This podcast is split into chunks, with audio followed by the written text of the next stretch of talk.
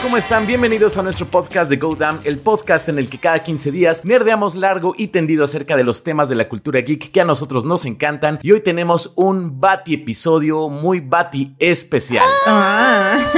Esperen muchos adjetivos con Bati al inicio. Sí, Estamos muy Bati emocionados. Oh, yo sí. Bati sí. Bati que sí. Bati super sí. Bati super. Porque el día de hoy vamos a hablar, o sea, tenemos un programa específico, un programa completo dedicado a la película de Batman. Yo creo que es justo porque Spider-Man tuvimos como un año para, no, como medio año para nerdear y esperar esa película. La Liga de Justicia de Zack Snyder tuvimos como año y medio para nerdear sobre esa película. Y de The Batman no nos dieron nada de tiempo. Bueno, también nos tomamos un mes de descanso, ¿verdad? Pero Bueno, pero también veníamos, después de Spider-Man había que descansar. sí, había que descansar. Y aunque sea, tenemos que dedicarle un episodio completo a The Batman. Y es que aparte es un nuevo Batman, es una nueva versión completamente diferente que viene justo después del controversial Batfleck que ya está siendo visto por muchas personas como pues una versión aceptable, respetable. No lo dejaron explorar lo que pudo haber explorado con el personaje, bla. Entonces, este es el nuevo intento de Warner Bros. de volver a renovar la capa, el murciélago. No, a mí la verdad sí me emociona muchísimo porque, ay no sé, me emociona mucho, mucho, mucho. Entonces, el día de hoy, ¿qué es lo que vamos a hablar? Vamos a hablar de noticias de Batman, vamos a hablar de los Batmans, de los que hemos visto en el cine y en la animación, vamos a hablar acerca de las inspiraciones de Matt Reeves, vamos a hablar de Robert Pattinson, ¿de qué otra cosa vamos a hablar? De... Vamos a hablar del hate que recibió Robert Pattinson, del hate que recibió Ben Affleck, del hate que recibió Heath Ledger. Si tiene que ver con Batman y con películas de Batman y con cómics de Batman y cualquier cosa que conecte con esta película, de eso vamos a hablar. Y de nuestras Bati expectativas. Ya me imaginé los códigos de tiempo, le voy a poner Bati a todo. Las Bati noticias, la Bati conclusión. Así que prepárense porque este es el Bati episodio del Bati Podcast de Bati Go Down. Hoy les ofrecemos el Bati episodio. Ok, tenemos que hablar del nuevo footage que sacó DC Warner Media, no solo de The Batman, de The Batman ya no nos mostró tantísimo, bueno, como que sí, pero ya como que no. Como que ya lo habíamos visto. Como que ya lo habíamos visto, pero también nos dio nuevos vistazos a Black Adam, a Aquaman, a Doctor Fate, al Capitán Átomo. Ah, yo estoy, estoy muy, muy, muy, muy emocionada. No sé, o sea, la verdad, había estado un poco desencantada con DC desde hace algunos años, tanto como con sus cómics y sus películas por sus controversias y tal, pero ahorita... Eliminando a Beca de mis amigos. ya no eres mi amiga en Facebook, Beca, lo siento. Oh, no. Ya le quitó el emoji a, su- a tu nombre, ahora eres Beca. Sí. Pero hay que entender a Beca, o sea, ya acabó la era de Snyder, ya tuvimos un, un descanso un rato y queríamos ver qué va a pasar después. Y sí como que no te cae el 20 cuando yo vi este el reel, porque sale de Batman, Aquaman 2, Black Adam, The Flash. De Flash. Black Adam y The Flash. Sí. Y cuando te das cuenta que todo eso va a salir en 2022, dices, ah, cabrón, sí va a romper madres Warner este año, ¿no? O sea, porque sí, ya, ya, ya, a mí sí, me dio mucho hype. A mí también, yo como que no, como que no tenía en mente que eran cuatro películas de DC el mismo año. Pues ya hasta que lo vi. Y aparte está como súper bien armado ese pequeño reel, está como súper inspirador, así como que es más grande que un rey, un héroe y la musiquita. No, estuvo súper bello. Cuando Hawkman abrió sus alas, fue tan hermoso. Sí, no, la verdad es que ah, yo te quiero mucho de ese.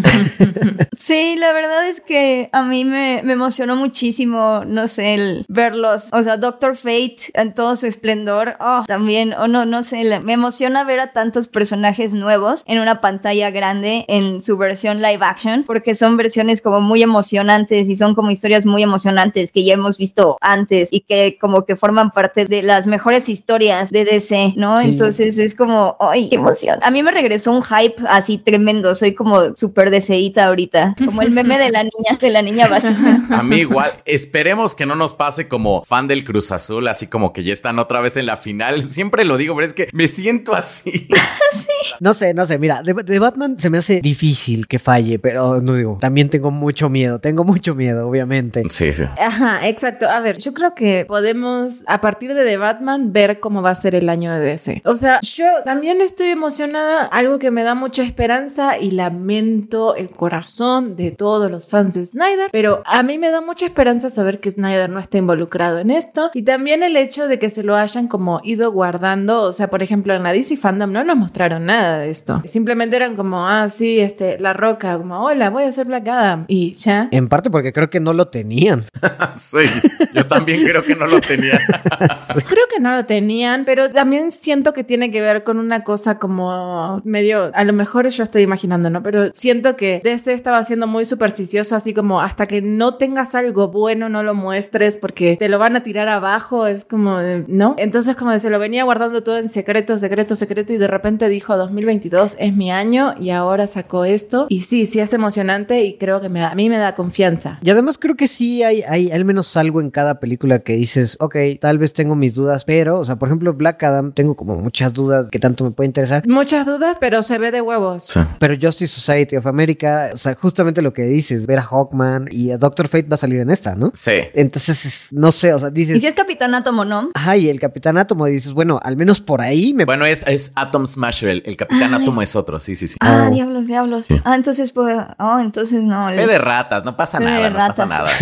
Lo siento. Es que me emociona mucho porque ese personaje tiene una gran historia en la Liga de la Justicia animada. Y la Liga de la Justicia animada es como de mis cosas favoritas en la historia de la vida. Entonces es como, ay Dios, ay Dios, ay Dios, ay Dios, ay Dios, ay. Sí, se ve bien, o sea, y luego, por ejemplo, The Flash, la verdad yo estaba nada emocionado por The Flash porque se me hacía muy raro hacer Flashpoint y luego es Miller, todavía no se sabe si golpea a chicas en un bar, ¿no? Es, es muy raro. Ya no sabes qué, porque aparte luego salió ranteando en contra de supremacistas blancos hace poquito. Y es como de ocas. sí. O sea, sí está bien como, como rantear en contra de Sí, supremacistas exacto. blancos. Pero está mal golpear chicas en bares. Claro, pero es que ándale, es como errático, es que se siente como que de repente se, se toma Se- algo sí, y es se como, le bota te- y- como ajá. tengo que postear, tengo que postear, no sé, como que siento que Entiendo que eso hace la metanfetamina, pero digo, no quiero decir nada de él, ¿no? No me están prestando la suficiente atención y Harry Styles salió cantando con vestido. Ah.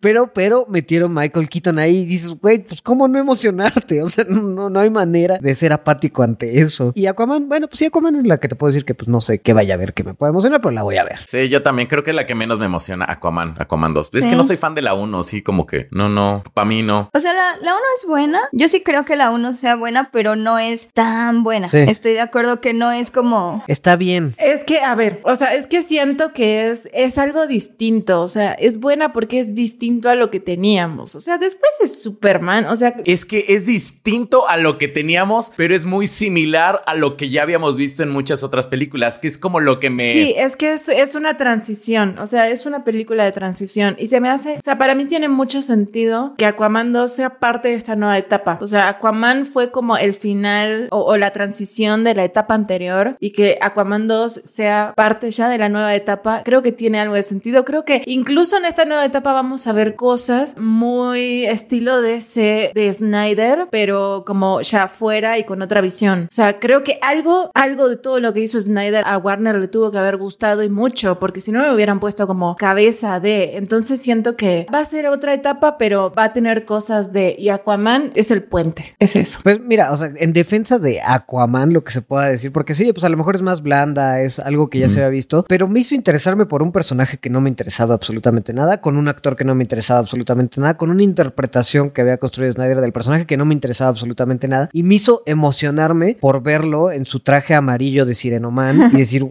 huevos, qué poderoso. Pero Eh, ¿por qué no te interesa entonces tanto la 2? La 2, o sea, porque ya lo hizo con la 1 y no sé qué puedo hacer en la 2. O sea, más bien porque no tengo expectativas, porque me gustó, pero tampoco es como que me volví el fan número uno de Aquaman y empecé a leer todo su run y demás, pero sí disfruté la película. Sí, o sea, yo también creo que sí disfruté la película, pero como, pues, eh, Ojalá meta cosas de. Vieron que le cancelaron, o no sé si la cancelaron o él la dejó la- el proyecto de The Trench, esta película que iba a ser de terror de este lugar a donde fue Aquaman al final de la película. Ojalá meta cosas de eso en, en la segunda. Eso haría que me interesara bastante. Yo la verdad quiero apostarle un poquito a Aquaman a que sea como su propia cosa, igual como lo que están intentando hacer con películas como Joker o como incluso de, de Batman, que son como sus universos y que son sus historias y que son sus tonos y que son sus modos, porque siento que Aquaman tiene mucho de fantasía o de fantasía oscura. Exacto. Y creo que para que fuera una buena secuela deberían aprovechar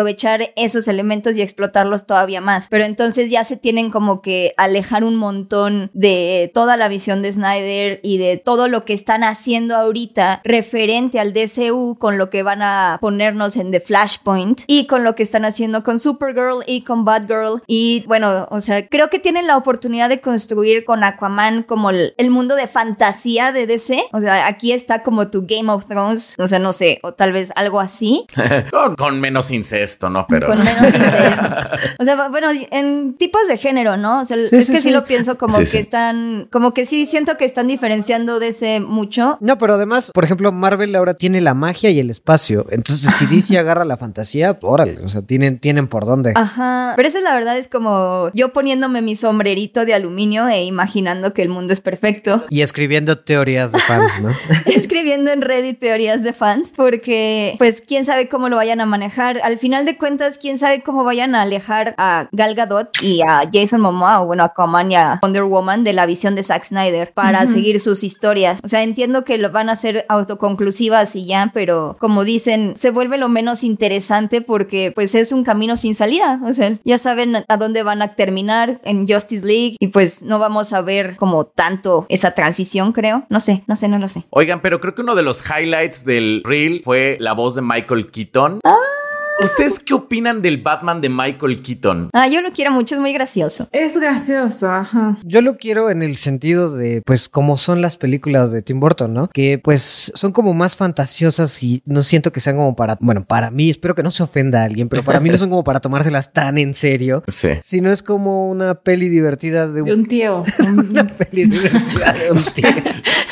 Así me sonó. Es como, es la pe. No, no, no, no, me refiero, o sea, es una peli divertida construida alrededor de un universo muy interesante como es el de Batman. O sea, aprecio cañoncísimo todo lo que hizo Tim Burton con Ciudad Gótica, que se ve esta fantasía comiquera, de, o sea, Ciudad Gótica de Tim Burton me encanta. Oye, el pingüino, el pingüino fue. El pingüino, güey. También, o sea, lo que hizo con los dos villanos que tuvo. Bueno, no, en la primera, ¿cuál es? Siempre me confundo. Joker Ajá. En la primera es Joker y después es Pingüino y Cat. y Catwoman. Sí, ok. O sea, y hasta cómo construyó a los villanos. O sea, la Catwoman de Michelle Pfeiffer, el pingüino de, de DeVito, son el, bueno, el Joker de Jack Nicholson. Es como, no sé, es como una caricatura live action. No sé cómo describirla. Y eso es como mi idea de Michael Keaton. Nunca lo vi como un Batman imponente que ahora tenemos, ¿no? No sé ustedes. Fíjate que me pasaba como algo similar de niño. Yo me acuerdo que veía como las películas y yo decía, ese señor no, o sea, no, no me parece como Batman porque era como, como hasta se veía en la película chaparrito. O sea, no tengo como la referencia, no sé cuánto mide Michael Keaton, pero se veía como chaparrito, con el mullet, así como la estética como de finales de los ochentas. Y hay una escena en la cual como que hasta que rompe un plato, rompe un plato y es Y que así dice, como... let's get nuts. Ajá, y yo así como, ¿qué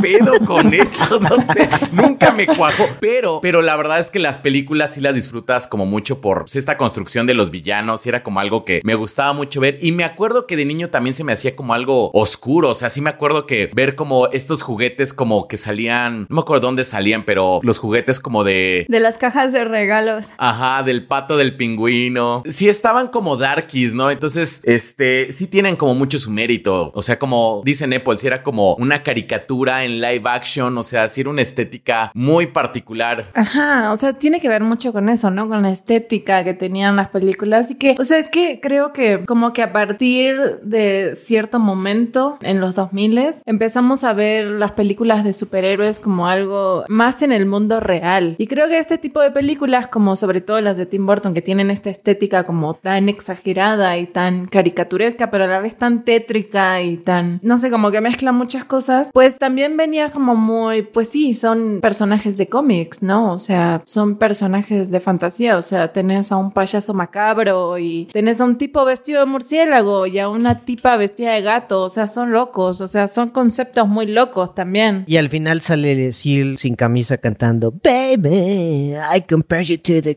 from. No, pero ese es, ese es de la, ¿De de la dos? Batman. No, es Batman eternamente. Sí, sí, sí. Ah, ok. Es la 3, sí. Tienes razón, tienes razón. Pero es que, es que estoy deprimido y veo a Seal cantando eso. Baby, baby. Y con Ciudad Gótica atrás. Sí, Con sus cicatrices sexys. Perdón, me adelanté dos películas. No, bueno, eh, de hecho sí es la que sigue. Batman Eternamente fue la que sigue. Bueno, que ya cambiaron al director, cambiaron al actor de Bruce Wayne, que ya fue Val Kilmer. Este, yo me acuerdo que de niño la disfrutaba mucho también esa película. Es que saben que siento que tanto las películas de Val Kilmer como las de Tim Burton no temían ser su propio universo. Entonces Sí. no temían explorar visiones y perspectivas diferentes de Batman por completo. Porque Batman sí ha sido un personaje que es muy tonto y tiene figuras de repente como muy ñoñas, muy chistosas, pero que también puede ser muy oscuro. Y es, me, me hiciste pensar mucho, Go, como de lo que dices de que de repente agarra y pone estas poses de let's get nuts. O no se puede mover con el cuello. Sí, girar todo el torso.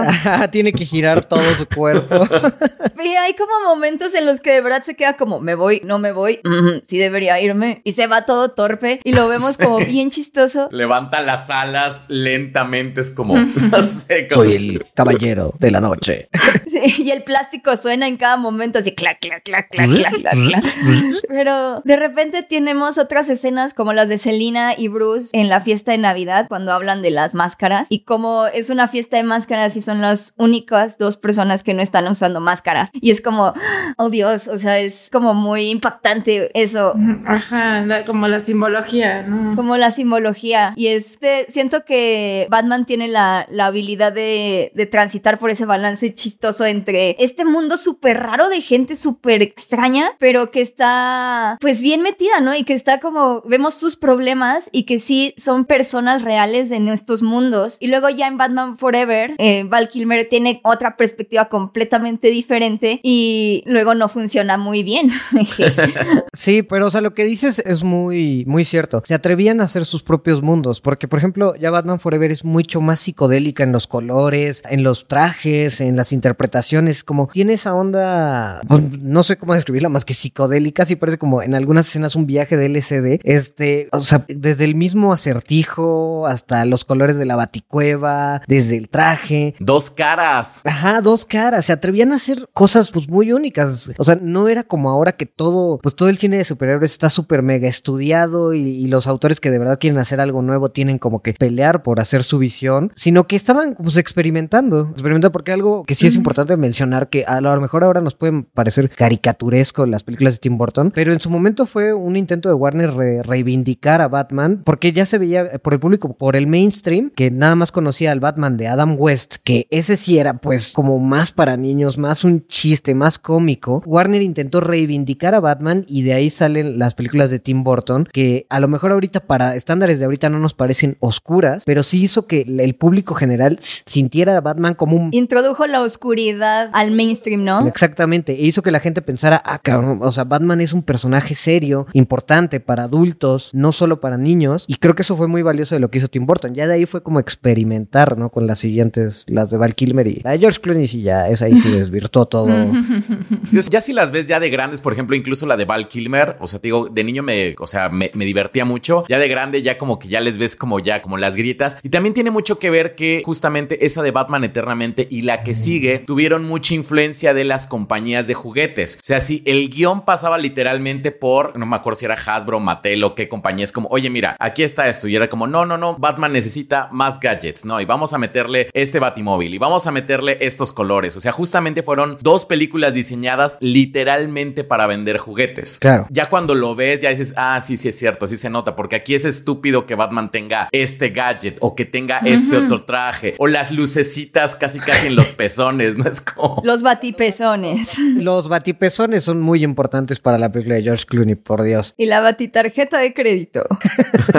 Nunca salgo de casa sin ella. Pero también luego te pones a pensar, y esas sí son partes importantes luego del personaje, porque justo Bruce Wayne es este hombre que desfalca todo y que derrocha, y siento que no hemos visto como tanto a Bruce Wayne representado en pantalla. Siempre hemos como Batman y Batman y Batman y Batman, y yo siento que por eso en general los Bruce Wayne siempre son como la parte más débil de, de todas las versiones del DCU, excepto tal vez Ben Affleck, no sé. Después de la versión de la Liga de la Justicia lo he estado pensando. Y es como mi mejor, mi favorito Bruce Wayne. Pero y justo ahí, o sea, como el desvirtuo que hubo al final en esas películas de los 80, sino eh, de noventas también fue. Ya la última sí fue en los noventas, ¿no? Sí, en los 90. Sí. Sí, o sea, justo ya cuando ahí se descontroló y Warner empezó ya a usar estas películas como para vender merchandising de Batman, pues sí como que, o sea, ya la última fue un fracaso y fue tan odiada que sí dejaron descansar al personaje un ratote y hubo un buen de proyectos descartados y es cuando entran Nolan con una visión muy distinta que justamente trata de aprovechar eso que dices, Beca, porque Dark Knight podrá ser pues de la, la mejor película tal vez de Batman, pero Batman Begins fue como la primera película que se trataba sobre Batman y sobre Bruce Wayne en particular, porque las películas anteriores eran de, la verdad es que algo que sí pasaba con esas es que los villanos se comían a Batman. O sea, el Joker de, de Sí. Jack Nicholson, pues se comía a, A Michael Keaton. Ah, Michael Keaton. a Michael Keaton. Luego, pues tienes a Catwoman y al Pingüino, que son grandes interpretaciones del personaje para esas películas. Y hasta se podría decir que el, el- el acertijo de Jim Carrey, pues tiene, o sea, tiene muchísima personalidad. Es, es- es muy eléctrico.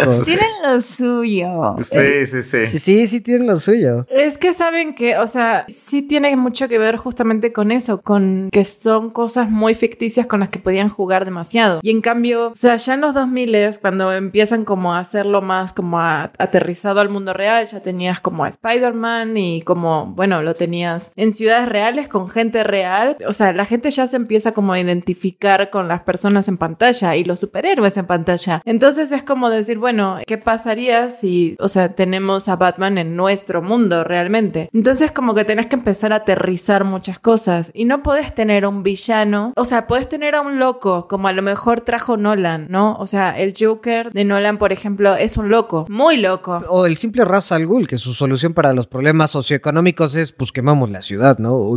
Ajá, exacto. O sea, eh, Eso se le podría considerar loco. Sí, sí, sí. Exacto, exacto, pero pues finalmente vos decís, bueno, claro, alguien puede tener ese tipo de locura en la cabeza, pero, o sea, realmente, no sé, en ningún lugar te vas a encontrar en el mismo cuarto a Jack Nicholson como el Joker, a, a la Catwoman, o sea, y a todos estos personajes que teníamos antes. Entonces, es como un salto como de eh, entre lo súper ficticio y meramente ficticio, hasta de ciudad y todo, a traigámoslo al mundo real y veamos cómo conecta con la gente y qué pasaría si yo hoy descubro que hay un multimillonario que pues tiene dinero para jugar y crearse cosas y compra tanques de guerra, ¿no? O sea, Sí, y que en ese momento así vendían. Es como el Batman realista, el Batman que nunca has visto, un Batman aterrizado en la vida real. Y entiendo que esa fue como la visión y el, hasta el pitch, porque dicen que Christopher Nolan hizo un pitch como de 15 minutos a Warner y se lo aceptaron. Que ese pitch era describir que era, iba a ser Batman Begins, ¿no? Y justo su approach era, pues quiero hacer una película que sea realista de Batman. Obviamente, pues eh, eh, dentro de los confines de lo que tan sí. realista puede ser que un güey millonario encuentre consuelo en golpear criminales de poca monta, ¿no? Pero dentro de su mundo que tuviera sentido y que se sintiera realista. Y pues eso fue lo que entregó Nolan con Batman Begins. A mí me encanta esa película. A mí también, o sea, aparte era como, o sea, ya existe un cómic de eso que es como muy aclamado, que es Batman Year One. O sea, Exacto. realmente creo que Nolan solamente tuvo que leer bien ese cómic. Que leerlo y hacerlo. Y así como, miren, esta va a ser mi película. Sí, y, o sí. sea, sí, o sea, porque justamente este cómic es como el que tiene como todos esos elementos que Nolan puso en esta película de Batman Begins, como la policía corrupta, que por ejemplo que Gordon era como el único policía, pues realmente que estaba como luchando en contra del crimen y todos los demás estaban como, pues bueno, en, en- en negocios con la mafia. De hecho, hasta tiene como esta escena de los murciélagos ayudándolo. O sea, la copia así tal cual. Entonces, sí, a, a mí me encanta Batman Begins y fíjate que creo que sí es una película en la cual sí hay un balance como entre los villanos y Bruce Wayne. En esta película yo no siento que los villanos se coman a Bruce Wayne. No, para nada. Para mí, Batman Begins es como mi película de Batman. O sea, es lo que me hizo la vida de niña y es lo que me hizo amar al personaje y es lo que Por me dos. hizo como meterme al mundo de cómics así mucho, mucho, mucho. Para muchos yo sé que es como Spider-Man. Para mí yo sí diría que es como Batman Begins. La recuerdo con muchísimo, muchísimo cariño. Es como mi, de mis películas favoritas. Y la verdad me impresiona mucho la forma en la que sí trasladaron como las páginas de los cómics a un mundo real y la forma en la que Nolan logró hacer como discusiones bien interesantes con el personaje de Batman. O sea, Sí.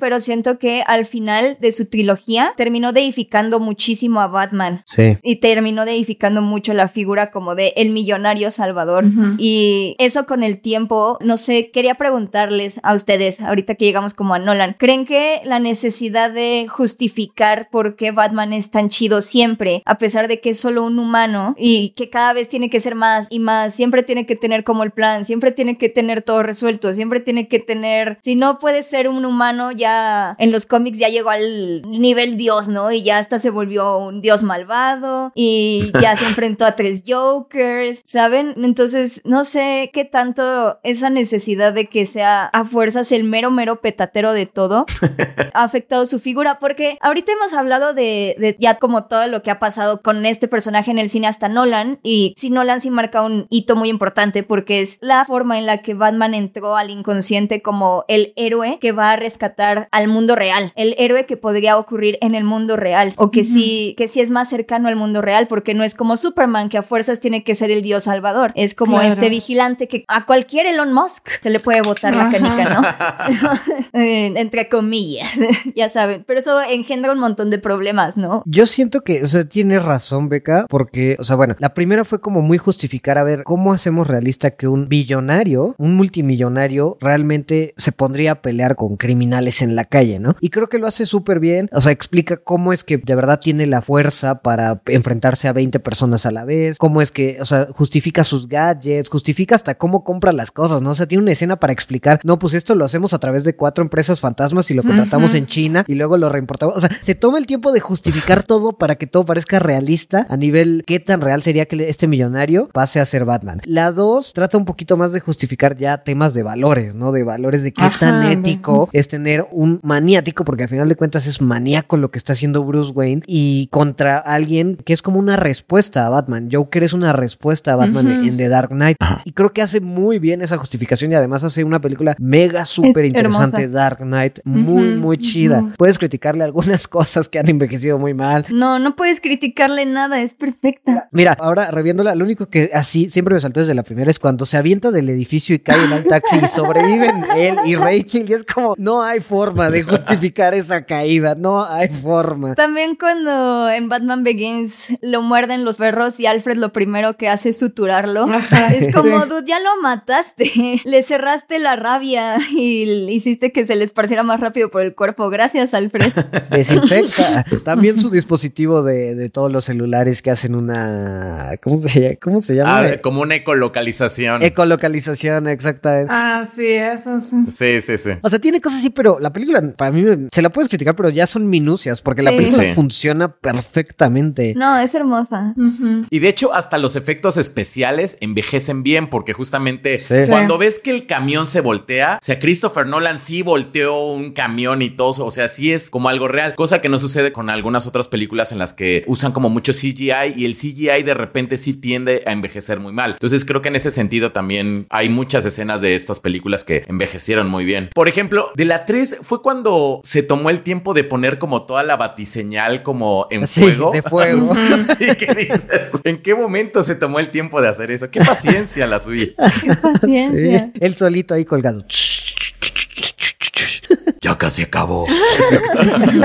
Pero en Dark Knight Rises, ahí es cuando ya vemos que, o sea, Batman no puede ser humano por siempre, tiene que llegar como a su apoteosis, tiene que ser como este dios. Y ahí es cuando ya dices como de, no lo sé. Fíjate que no creo que sea, o sea, yo no creo que Batman tenga que llegar necesariamente a ser como esta figura de Ica que mencionas, porque, o sea, creo que Batman es un personaje, como mencionamos hace rato, que tiene muchísimas interpretaciones que conviven incluso en los, o sea, al mismo tiempo. O sea, cuando ves a Batman con la Liga de la Justicia, siempre lo ponen así como, como dice Beca, como el mero, mero petatero que incluso se enfrenta a Darkseid y así. Pero cuando lo ves en, el, en su cómic del mismo mes, se enfrenta contra dos caras y le disparan y es como, oh, así como me hirieron como muy gravemente. Entonces, de alguna manera en los cómics siempre conviven como estas dos versiones en las cuales cuando está con la Liga de la Justicia como que lo tienen que poner aquí súper top, pero también tiene estas versiones como superhumanas. A mí me gustan más las versiones humanas, o sea, a Sí, mí a sí mí me también. gusta que le disparen y que sangre y que le duela y así me gusta. A mí, creo que mi gran problema con Dark, bueno, son varios los problemas de Dark Knight Rises, pero siento que sí, como dicen, a lo mejor no le salía la parte de deificarlo o hacerlo un icono, que, o sea, a pesar de que venía hablando de eso en la primera, en la primera tiene una frase muy buena que dice como, yo no puedo lograr como una persona que cambie la gente de Gotham, necesito ser un icono, necesito ser un símbolo, necesito ser algo que trascienda la figura humana. Sí lo logra en Dark Knight Rises, pero no le sale tan bien por muchas cosas. Primero creo que retiró muy rápido a Batman, o sea, tuvo un una, dos películas y lo retira y después lo vemos como 10 años después. Entonces como que sientes ese salto de lo acabo de ver peleando intensamente contra el Joker y ahora tengo que pensar en él como un tipo retirado y que luego se va a, The Pit, ¿no? De, de Lazarus Pit, esta, al lugar donde nació Bane. No sé, siento que fue un salto muy rápido de Dark Knight a Dark Knight Rises y también siento que eso ya no sé qué tanto tenga que ver con, con las carreras o lo que sea, pero sí sacrificó muchas cosas que estaba construyendo muy bien. Si ven Batman Begins, algo me gusta muchísimo la interpretación de, la, representación de Ciudad Gótica. Se ve como una ciudad sucia, medio Blade Runner, medio hay vapor, hay, hay suciedad. Es como una ciudad de México, pero, pero como más fantasiosa.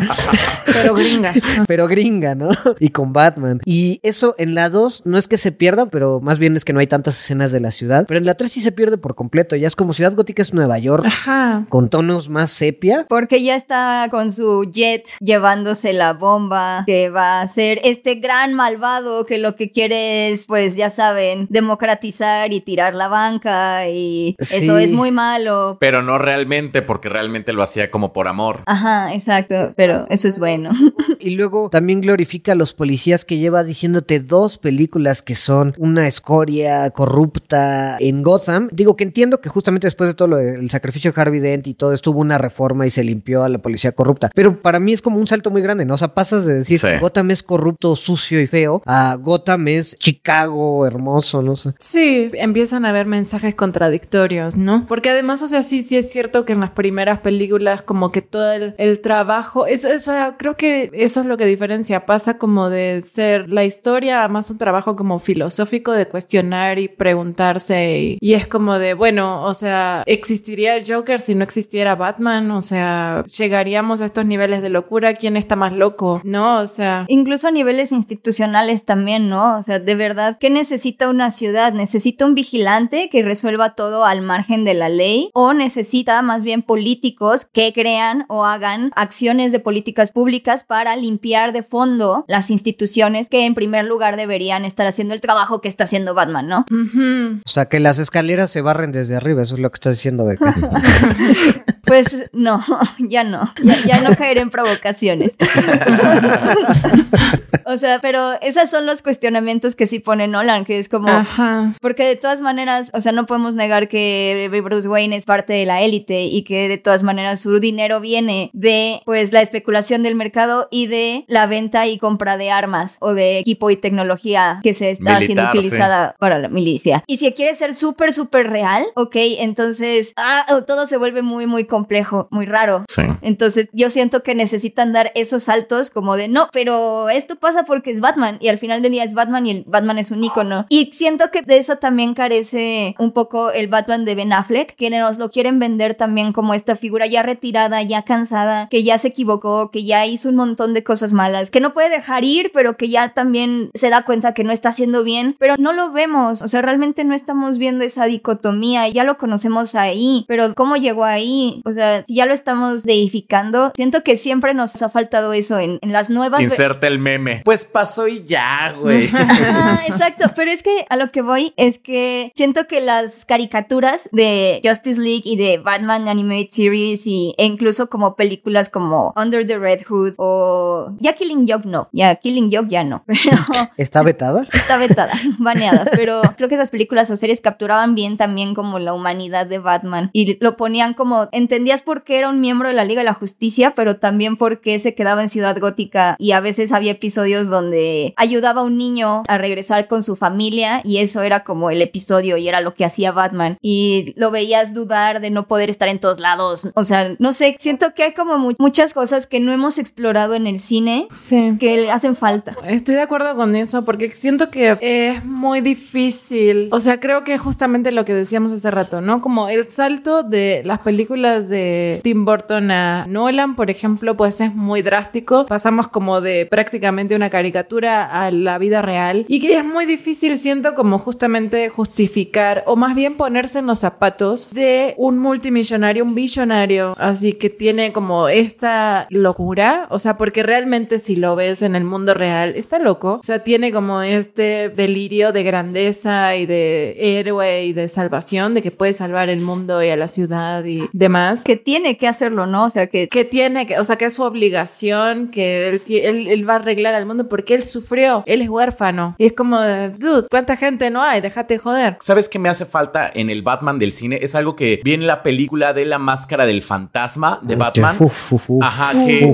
Sí, o sea que va con sus papás, o sea, va a la tumba de sus padres de adulto y les dice, es que yo sé que les hice una promesa, pero la verdad es que ya no duele tanto, o sea, ya realmente su muerte ya pasó hace mucho tiempo, ya no me duele tanto, o sea, en un principio sí, pues sí, eh, hice esta promesa y esta búsqueda como de venganza y todo eso, pero entonces eso ya hace que el hecho, bueno, pasan otras cosas en la película que lo hacen retomar como el- la idea de querer ser Batman, pero yo la- ya lo hace como una decisión ya más adulta, ya más consciente, no una decisión que tomó como un niño de 8 años así en el callejón cuando le dispararon a sus papás. Exacto. Eso me hace mucha falta en una película. Sí. Exacto, porque, o sea, es justamente lo que dice Beca, ¿no? Como esta parte humana que siento que, ok, tener una discusión filosófica muy profunda sobre la moral y la ética de un vigilante, creo que se sacrificó mucho en las películas de Nolan, la parte humana, la parte emocional, esa parte realista. O sea, sí tenemos la parte realista de qué pasaría si en una ciudad y nosotros como sociedad y vos desde tu lugar como, ok, ¿aceptarías un vigilante o no? Pero no tenemos la parte realista de Batman como ser humano. O sea, como de persona que se relaciona con otras, de que tiene sentimientos. Te muestran un Batman enamorado, pero realmente de qué le sirven pues esas emociones y ese amor si está loco. O sea, porque realmente eso es lo que está pasando. Tiene, es, es delirante. Entonces siento que es muy difícil, o al menos no se ha logrado en este momento, como demostrar que este ser humano es sumamente poderoso y puede con todo y es casi una deidad al punto en el que puede pelear mano a mano con Superman, pero lo mostrás humano y mostrás sus debilidades mediante sus emociones y sus em, dudas y sus preguntas y el creer que no puede y el ver que las cosas le afectan. Entonces siento que sí tiene que ver mucho con una visión de que, ok, si sos emocional, eso no es de hombres, eso no es de grandes, eso no te puedes andar cuestionando, no puedes andar dudando, no o sea, a menos que sea para mejorar, no puedes estar este, llorando por amor, ¿sabes? O como cosas así y siento que, que se sacrifica un poco por darle como esta grandeza a Batman. Pero es que yo creo que sí son, ahí sí son visiones distintas. O sea, porque sí, totalmente. Le falta todo eso que acabas de decir, le falta totalmente a las de Nolan. Porque creo que él se quiso enfocar justamente en eso que, lo que decía Beca, de que Batman es un ícono y al final no le queda a Batman ser un ícono o una deidad. Y sí termina glorificando a Batman, porque Superman sí podrías decir que es un ícono, es una alguien a quien admirar y ser. Pero a Batman, al final, ni a Bruce Wayne, en todo caso, por el simple hecho de la élite y de lo que puede o no puede hacer por su ciudad, que se- es como de las mayores críticas de Batman de haría más por Gotham siendo un filántropo muy dedicado que siendo Batman, ¿no? Que hasta en estas películas de Nolan se lo dicen en algún momento, se lo dicen, pero él es como, no, no, no, no, es que como una persona no puedo, pero como un símbolo.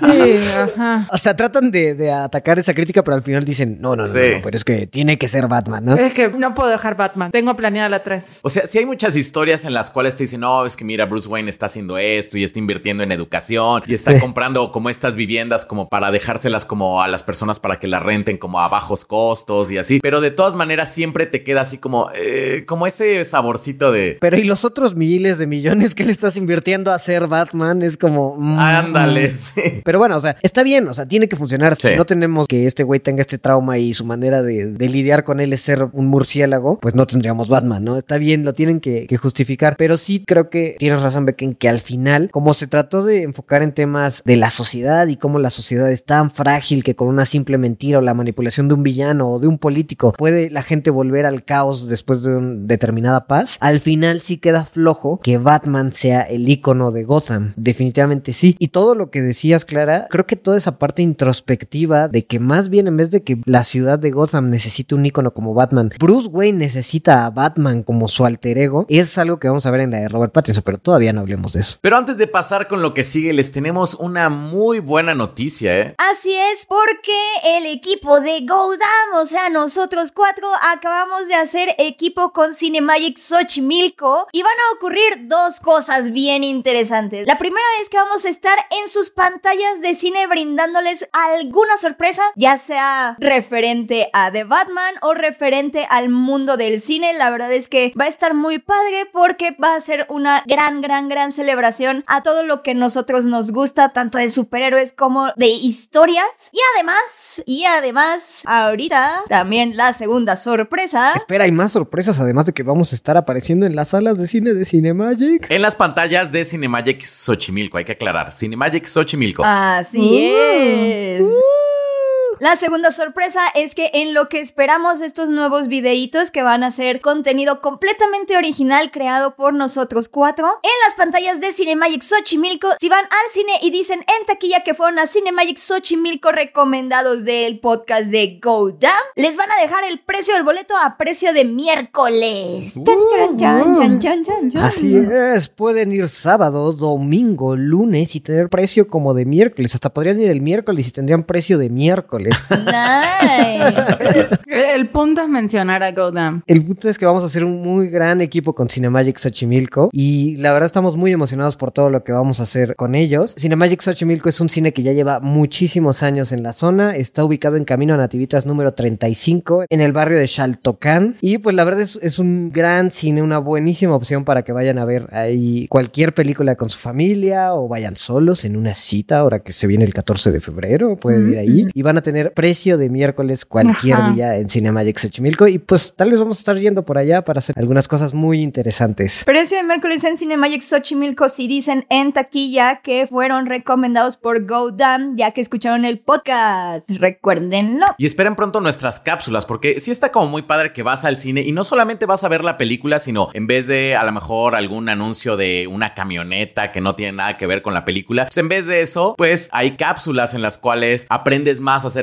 como de la película que vas a ver, curiosidades acerca de Batman y bueno, ya estaremos como renovando el contenido por ahí, ¿no? No, yo digo que todo el año hablemos de Batman, nada, nada, que estar renovando el contenido. Vamos a hacer puras cápsulas de Batman en diciembre. Todo el año estuvimos hablando de Spider-Man. ¿Por qué no podemos hablar todo el año de Batman? Sí, estoy de acuerdo. Sí, bueno, esperemos, esperemos a ver qué tal la película. Y si sí, hablamos todo el año así de Robert Pattinson, Matt Reeves. sí. Un mes de Robert Pattinson, otro de Madre. ¿Sabías que el color favorito de, de Matt Reeves es tal? El rojo. Es el vermellón, ¿no? Algo así. Plúmago, ¿no? Algo así. Pero regresando, nos falta un Batman del cual no hemos hablado, que es el de Ben Affleck. ¿Qué opinan ustedes del Batman de Ben Affleck? Pues, qué bueno que los invitamos a Cinemagic antes de eso, porque yo no sé si se van a enojar ahorita. Pues. Nah, la, la verdad, o sea, si les soy absolutamente sincero, en Batman contra Superman, las primeras escenas del Batman de Ben Affleck a mí me encantan. Sí, son muy impresionantes. O sea, cuando está, no me acuerdo quién está yendo, pero que traen unas chicas secuestradas y ves a Batman en una esquina oscura que nada más se ve cuando de pronto sale un flashazo de luz porque se truena un foco y ves la figura de Batman, digo, güey, sí se ve como un Batman totalmente atemorizante, alguien que ya lleva muchos años en esto, que ya no tiene que girar todo el cuerpo para voltear a ver algún lado, sino alguien como en total control de su fuerza física y habilidades. Y me encanta, o sea, cuando baja y agarra criminales así del techo, de verdad que las primeras escenas que salen de, de Batman, ahorita hablamos del Bruce Wayne, pero de Batman, Batman, me gusta cómo lo maneja visualmente Zack Snyder. ¿Sabes cuál me gusta también mucho? La de la warehouse, la bodega cuando va a salvar a Marta. O sea que realmente sí es como este Batman, sí, como ya mucho más experimentado. Esa pelea de Batman me encanta, la amo. O sea, porque sí con Bale era como, pues peleaba más como con los codos. Y, Sí, y- sí.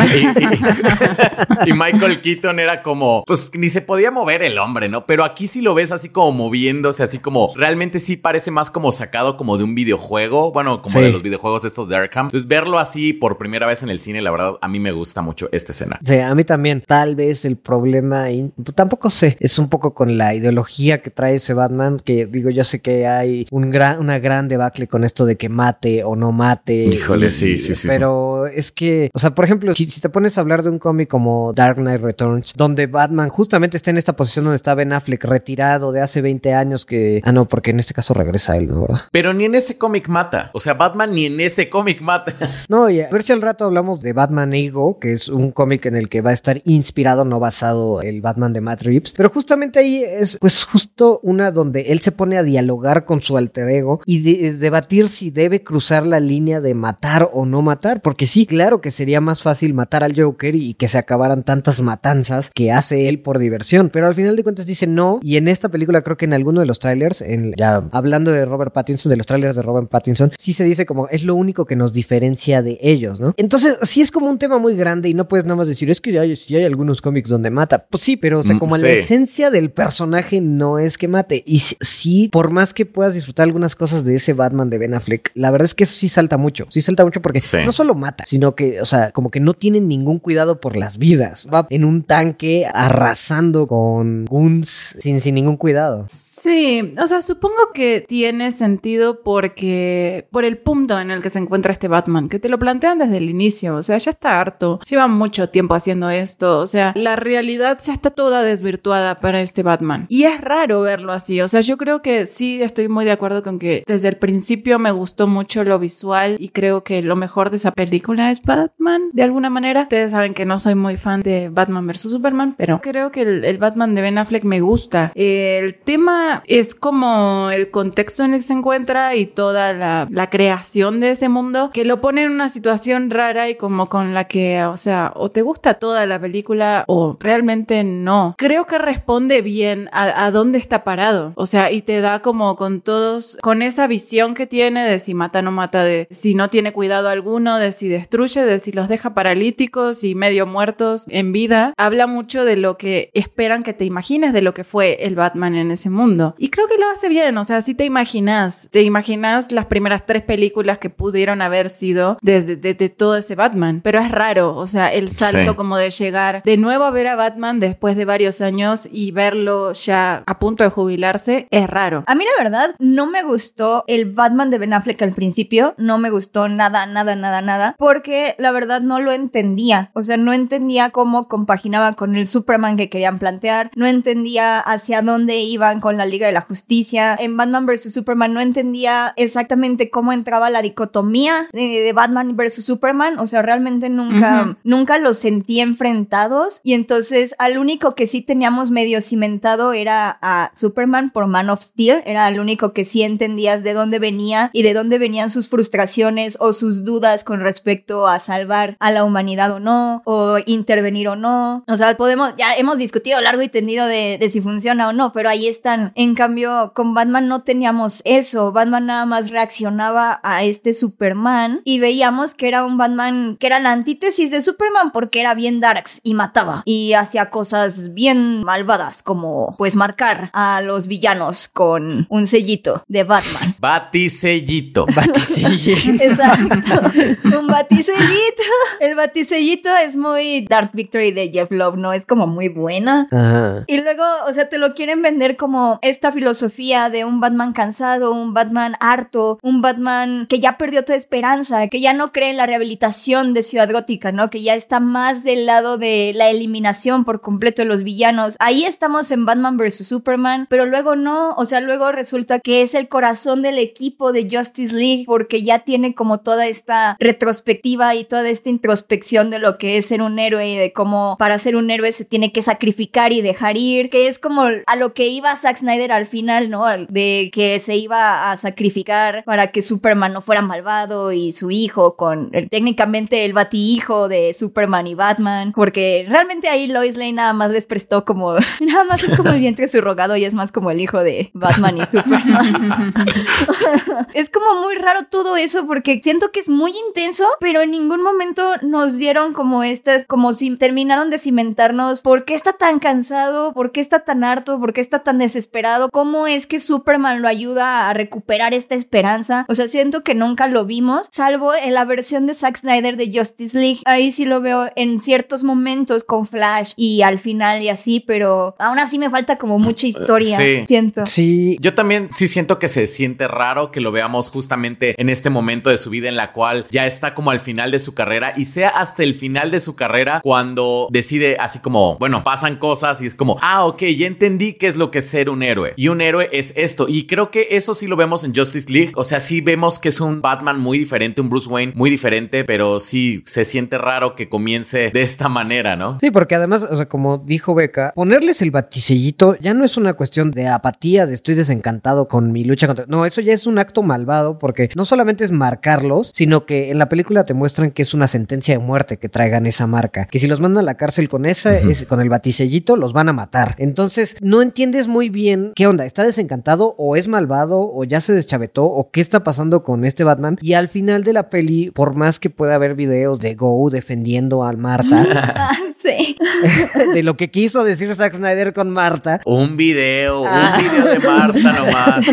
Claro, o sea, tengo otro del ex Luthor. Ok, pero, pero de, de Marta. Me ofende que no veas mi contenido, Nepo. Me ofende. Que por más que Go defienda al Marta, a final de cuentas dicen Marta y pasa a dejar de ser este güey con el baticellito que mata a ser un, un- otra vez un bastión de la esperanza o no sé qué. O, o sea, a, dirigir a la Liga de la Justicia, ¿no? Exacto, o sea, mentor de Flash, el que bromea acá de yo nomás soy el del billullo, yo nomás pongo aquí el billete. Y es como de, ok, me caes bien, pero... Oigan, pero no cambia con el Marta, o sea, cambia con la muerte de Superman. No, a ver, sí, no, en eso. Ay, Sí es diferente, no sí vamos a entrar en Sí polémica. cambia. A ver, a ver, quería matar a Superman toda la película. No hay ninguna razón para que él dude de no querer matar a Superman. Ninguna, ninguna en el contexto de la película. Yo solo digo que no voy a caer en provocaciones esta vez, porque estamos hablando de Robert Pattinson. Ya lo discutimos una temporada completa. Para más referencias, consulte todo nuestro catálogo de. Todo el primer año. todo el primer año de Gotham. Está bien, no queremos en provocaciones, pero en Justice League, ¿cómo lo ven? Ay, mucho mejor, la neta. O sea, ahí sí dije como, qué interesante Bruce Wayne, qué interesante la forma en la que se relaciona con, ah, con Gal Gadot, con Wonder Woman. Es que no sé por qué no le quiero decir Diana, pero con Wonder Woman. Me encantó, o sea, me encanta esa química que tiene y que ya pasó de ser este viejito de, fuera de mi césped, niños, o los marco con esta cosa, a ser un viejito de, soy un héroe que ya entendió que para ser un héroe se necesita el máximo sacrificio, estoy dispuesto a darlo, ya lo trascendí, voy a mentorear, voy a apoyar. Ujú. Todo en pos de la paz y todo en pos de la justicia, porque somos la Liga de la Justicia. O sea, no sé, me- a mí la verdad, para mí sí fue una reivindicación, tanto que ya estoy como fangirleando. Cantante que ya me gustó mucho. ya me cae bien. Estoy de acuerdo en que, por ejemplo, a mí me gusta en Justice League, me gusta mucho más el Bruce Wayne. O sea, la verdad es que me parece un mejor Bruce Wayne, como decía Becca, que el de este, el de Bale. La verdad es que, o sea, sí, parte de lo que a mí no me gusta justamente de todo y es parte de la gran visión del señor Snyder, es que justamente Batman vs Superman, o sea, lo tenés después de tantos años a Batman, harto, cansado, ya, o sea, Ciudad Gótica no tiene salvación, el mundo no tiene salvación, la humanidad está perdida, hay que dejarlos morir, hay que marcarlos y es una irresponsable así como de que mata de manera indirecta. Ok. Bastante directa, bastante directa, pero sí. Bueno, pero no es pues él quien jala el gatillo, ¿no? Sí, sí. Entonces, se me hace como raro el cambio. Estoy de acuerdo con Becca en que es positivo, pero realmente toda la situación es muy rara porque pasan cosas y de repente lo que no logró hacer en veintitantos años, en tanto, no sé cuántos años se tenga en este universo siendo Batman, pero lo haya logrado porque, ah, desarrolló habilidades sociales. Y es como... Hizo equipo. Raro, ¿no? O sea, exacto, o sea, porque sí tiene una muy buena dinámica en Justice League con este Gal Gadot, con Aquaman, o sea, cuando va a buscar a Aquaman, es una muy buena escena, la verdad. Y muestra mucho también como de Bruce Wayne y demás, pero me parece increíble que, o sea, fue, es una conexión mínima y yo entiendo que, ok, son superhéroes y entonces se vio con pares y dijo, ah, claro, son dioses como yo, pero que tantos años no haya llegado a ese punto o que estés tan solo, no cuadra, no, no cuadra. Sobre todo cuando tenés un Superman tan joven, ¿no? O sea, en el mundo, pues, o sea, como, ok, ahí entiendo, por ejemplo, lo que dice Go, de que la muerte de Superman es como lo que lo gira 360, eh, 180, porque sí, o sea, efectivamente, si conoces como un... 360 y vuelve al mismo lugar. Sí, exacto. Eso pensé y dije, no, no, no, no, no, 180, 180. Pero es que sí, porque, o sea, si encontrás un icono de esperanza tan grande como supuestamente es, que yo no lo creo, supuestamente en el mundo, eso es lo que significa la muerte de Superman, no tiene ningún sentido, señor Snyder, pero bueno. Entonces sí, ok, entiendo el cambio y entiendo cómo llega a Justice League, pero no, o sea, no, hay muchas cosas que no cuadran con ese Batman. Y es que, bueno, o sea, no es como defensa ni nada, pero pues a final de cuentas no fueron películas de Batman. Sí creo que fue un error como traer a un Batman ya tan desencantado y malo a un Superman tan joven como dices y a la formación de la Liga de la Justicia. O sea, no, pues no cuadraba traer este Batman que ya va de salida, pues con este equipo joven y nuevo. Entonces, Es que en realidad creo que hubiera tenido sentido si lo hubieran hecho bien, en el sentido de que si vos tenés a un, tal cual como decía Beca, ¿no? Tenés a un viejo desencantado que quema gente y demás, y viene un jovencito a decirte soy la esperanza, ah, bueno, qué lindo, ok, hay una transición, pero la transición no se ve, o sea, y entonces tenemos simplemente un Batman errático que a mí me da la sensación de que en cualquier momento se le bota de vuelta y, y cae, ¿no? O sea, en cuanto se enoja con uno de sus nuevos amigos, ya. Pero hablando de que se le bote la canica, creo que eso es algo que vamos a ver justamente con el Batman de Robert Pattinson. Porque Y se va a ver bien hecho. Y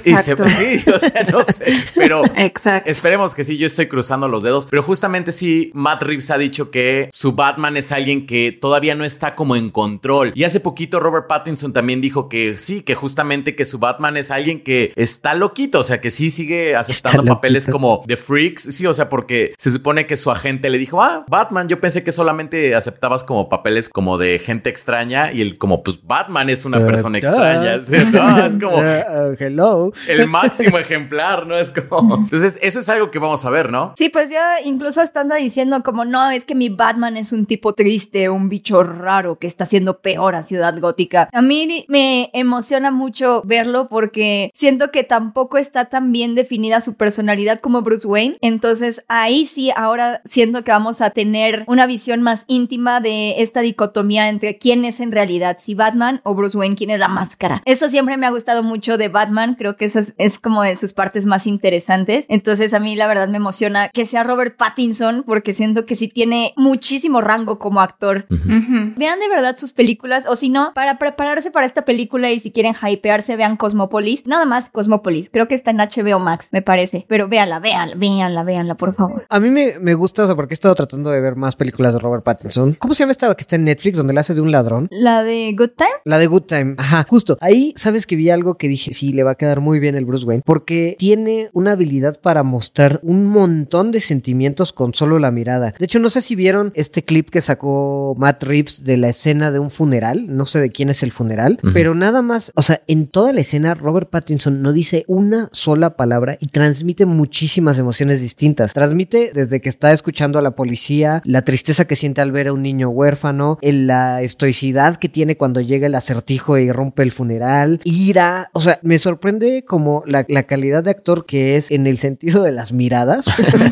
El Oscar de miradas se lo llevaría Robert Pattinson, porque neta, sin decir ni un solo diálogo, que esto, por eso mencionaba la película de Netflix, porque tiene varias escenas así. Hay, hay una escena donde, que de hecho hay varios memes de eso, pero donde sale en un carro de policía y tan solo con su mirada transmite un montón de las cosas que le están pasando al personaje. Y creo que si se fijan, es un acierto porque Matt Reeves decía que diseñaron el traje con él y con base a él. Y si se fijan, está muy abierto de los ojos la máscara.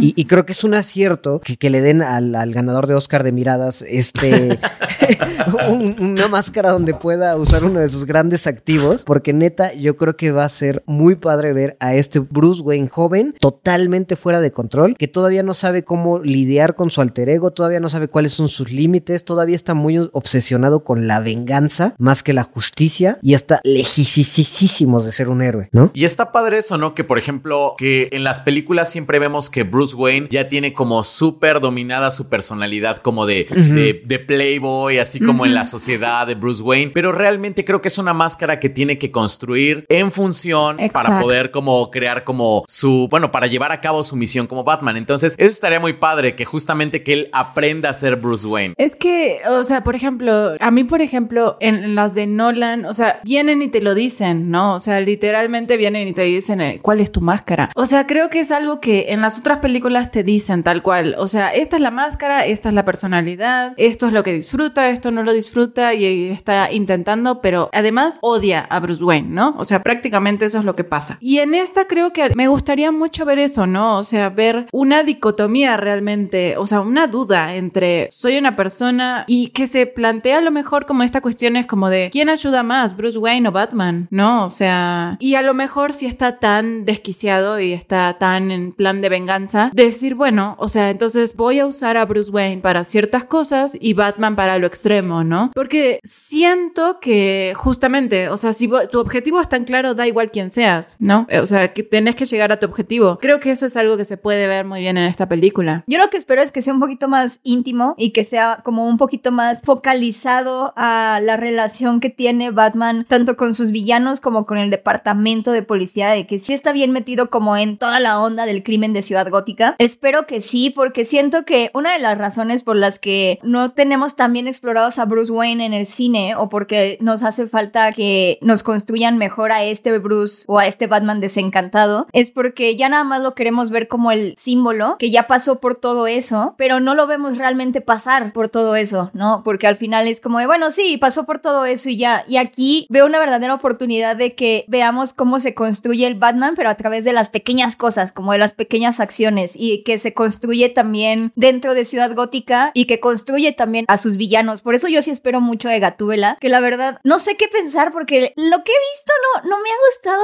tanto. O sea, la máscara no me gustó al principio. Sí, la máscara yo también como que... Aunque dijeron que todavía no es Gatúbela, o sea, así como Batman todavía se está definiendo que ella todavía no es Gatúbela, entonces debe ser como un pretraje, ¿no? Sí, es, es el mismo concepto de Batman Earth One, de lo que mencionaba Go, de esta relación entre Batman y Catwoman, de cómo ya se conocen desde hace años y tienen una relación medio complicada y Catwoman no es tan villana tampoco. Ay, eso es muy emocionante porque siento que hemos estado metidos tanto en el, ah, sí, símbolo, símbolo, el Bruce Wayne en realidad es una máscara. Batman es el verdadero, la verdadera personalidad de mí porque yo soy Batman y soy súper chido y bla. O sea, lo hemos visto hasta el cansancio y eso es como mi problema de los cómics de Scott Snyder y de Greg Capullo, que es como de, ok, pero todo es tan importante y todo es como tiene alcances, tal vez se va a destruir el mundo si Batman no es el símbolo de la ciudad y es como de, ok, ok, ok, pero ¿por qué es el símbolo de la ciudad? O sea, ¿qué lo construyó? ¿Qué lo hizo? Eso es lo que yo... Y ya, ya, que, ya que tenemos como los otros shows del pingüino y de Gotham con HBO Max, yo espero que esta sea como toda una trilogía, la verdad. Sí. Algo muy, muy grande.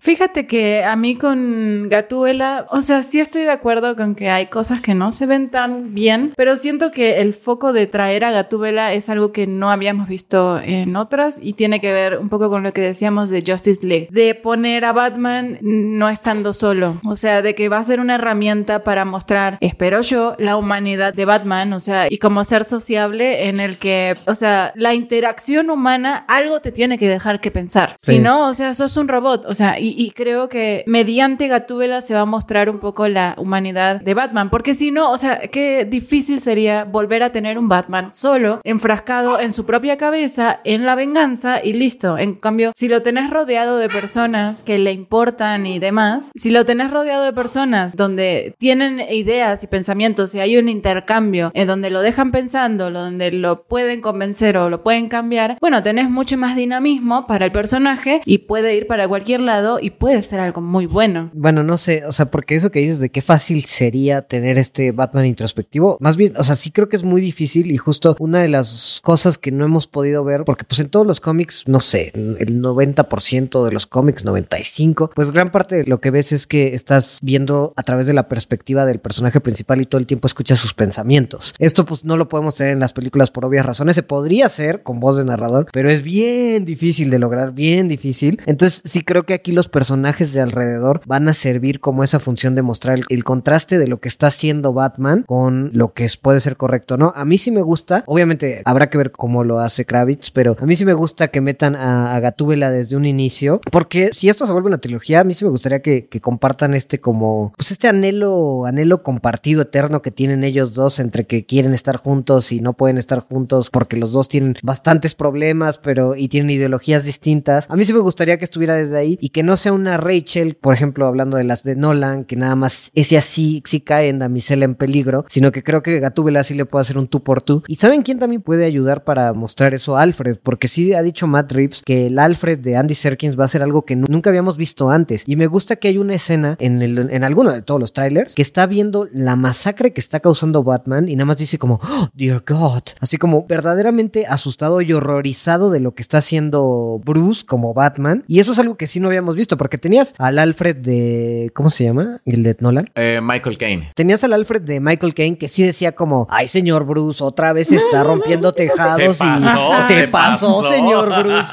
tome su langosta.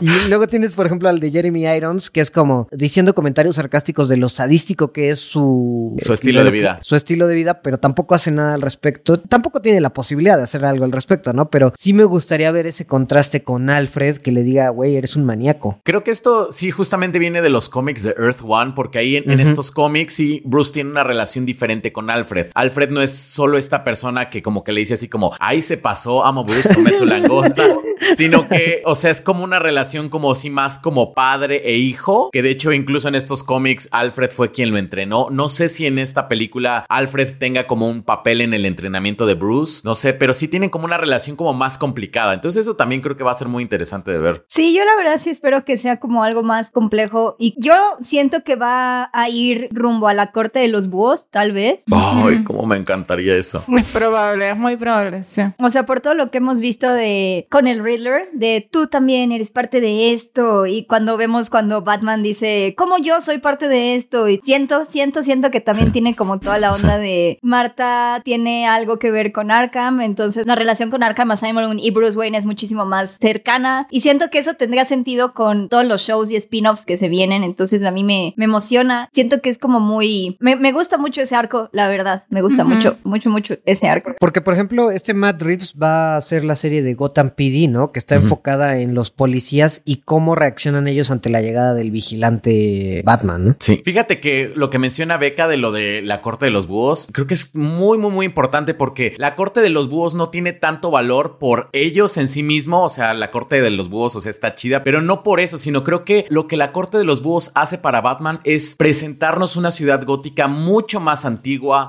O sea, una ciudad gótica que Batman no conoce, porque Batman siempre dice, sí, es que ciudad gótica es mi aliada y yo me escondo como en las sombras. Pero lo, lo que la corte de los búhos hace es decir, no, Batman, o sea, hay Sí. sombras en las cuales tú no te puedes esconder porque ni siquiera conoces. Entonces, eso hace que como que todas estas historias tengan como más peligro, como que Batman se siente más vulnerable porque a lo mejor la corte de los búhos siempre ha sabido que él es Bruce Wayne. A lo mejor la corte de los búhos siempre es quien le da permiso como de, sí, haz tus cosas como Batman, sí, o sea, al fin que no nos estás tocando a nosotros, ¿no? Entonces, Claro. eso lo quiero ver. Exacto. Sí, como que lo baja a tierra, porque Sí. era un poco lo que decía Beca hace rato, ¿no? Como que estamos acostumbrados a que lo construyan camino a ser un dios o a poder compararse con, y de repente también, o sea, que te digan, mira, la ciudad existía y era un caos mucho antes de que vos vinieras. O sea, porque también lo que te propone todo el mundo, bueno, en otras películas así, y que mucho está centrado en Batman, es el hecho de que lo que decíamos con el Joker, ¿no? O sea, ¿existiría un Joker si no existiera Batman? Lo mismo con Ciudad Gótica. Ciudad Gótica sería este cagadero si no existiera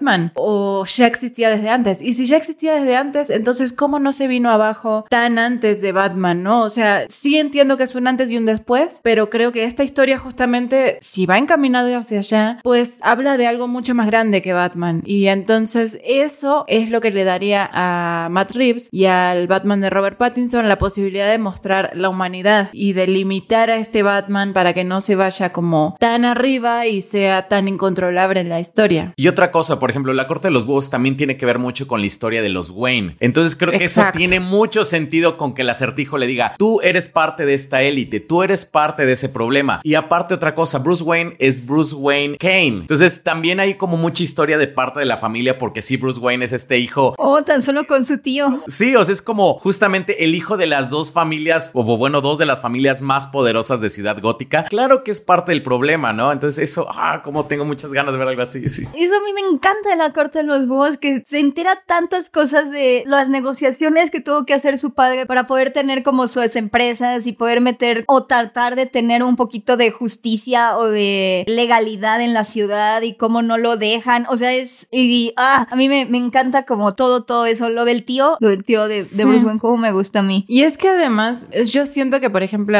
si se meten en todo eso en esta película, también es algo justamente, ¿no? Lo de los padres de Batman. Es como de, ok, ¿qué vimos? ¿Qué sabemos? Que los matan y que fueron pilares importantes para la sociedad. ¿Por qué? O sea, ¿cómo? No- ningún rico es tan bueno. O sea, sea, partamos de ahí, ¿no? O sea, ¿cómo logras estas cosas y cómo llegas a ser la persona más rica de, deja tu ciudad gótica, probablemente del mundo? O sea, es, es como raro y estaría bueno que exploraran todo eso acá y como esa, ese legado, esas cosas, ser parte de la aristocracia le pesa a Bruce Wayne. Y no a Bruce Wayne, sino a sus delirios como Batman. Tengo entendido que sí van a tocar como temas de su familia, de, o sea, a lo mejor no necesariamente lo muestran como corruptos, descarados, pero sí que tuvieron que soportar y jugar con la corrupción de, de o sea, como jugar bajo las reglas de Gotham para lograr la riqueza que tienen. Pero si algo me gusta es que va a ser Matt Reeves el que maneja eso, porque siento que Matt Reeves sí tiene como esa sutileza o, o de alguna manera sí está como más matizado para manejar eso. Porque, por ejemplo, a mí de Matt Reeves, de su filmografía, las dos que hizo del Planeta de los Simios, particularmente la 2, me parece excelentísima. O sea, a mí la 2 del Planeta de los Simios, que es una franquicia que a mí me importaba bastante X, o sea, creo que... Me chupo un huevo.